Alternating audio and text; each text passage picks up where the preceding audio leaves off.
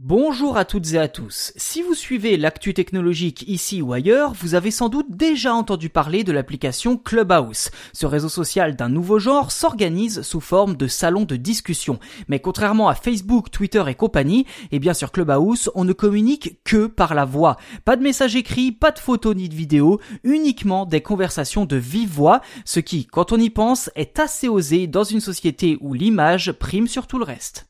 Alors concrètement, comment ça fonctionne Clubhouse? Eh bien, lorsqu'un utilisateur ouvre l'application, on lui propose de rejoindre plusieurs salons de discussion. Un onglet Explorer permet d'ailleurs d'affiner la recherche en fonction de ses centres d'intérêt.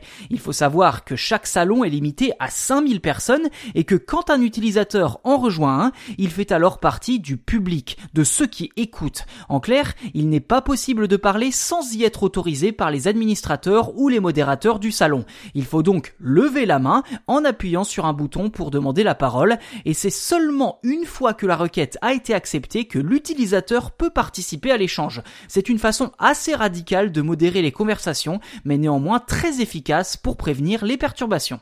Vous l'avez compris, Clubhouse n'est clairement pas un réseau social comme les autres. Tout d'abord, l'application était exclusivement disponible sur l'App Store d'Apple jusqu'au 21 mai dernier. Cela fait donc moins d'un mois que les utilisateurs Android peuvent y accéder. Ceci dit, pour s'inscrire sur Clubhouse, vous devez impérativement vous faire parrainer par l'un de vos contacts déjà inscrits sur le réseau social.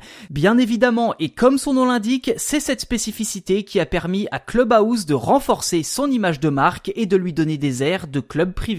À ce jour, plus de 10 millions de personnes ont déjà rejoint la plateforme, un chiffre qui devrait d'ailleurs exploser dans les mois à venir puisqu'un changement radical se prépare. Afin de lutter contre la concurrence des autres réseaux sociaux comme Twitter et ses salons de discussion Spaces, dont on vous a d'ailleurs déjà parlé dans un autre épisode, eh bien Clubhouse va bientôt s'ouvrir à tout le monde. Plus besoin d'invitation pour s'inscrire et ce, dès cet été. Par contre, à l'heure où j'enregistre cet épisode, la date exacte n'a pas encore été communiquée.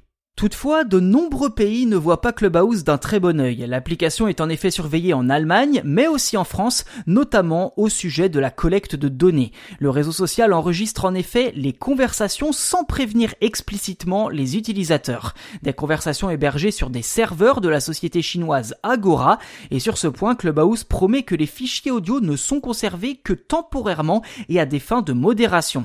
Ce qui n'est pas forcément rassurant, hein, étant donné que les lois chinoises permettent aux autorités de forcer les entreprises à leur fournir de telles données quand cela est nécessaire. Reste à savoir si Clubhouse changera sa politique sur ce point lors de son ouverture au grand public dans quelques semaines.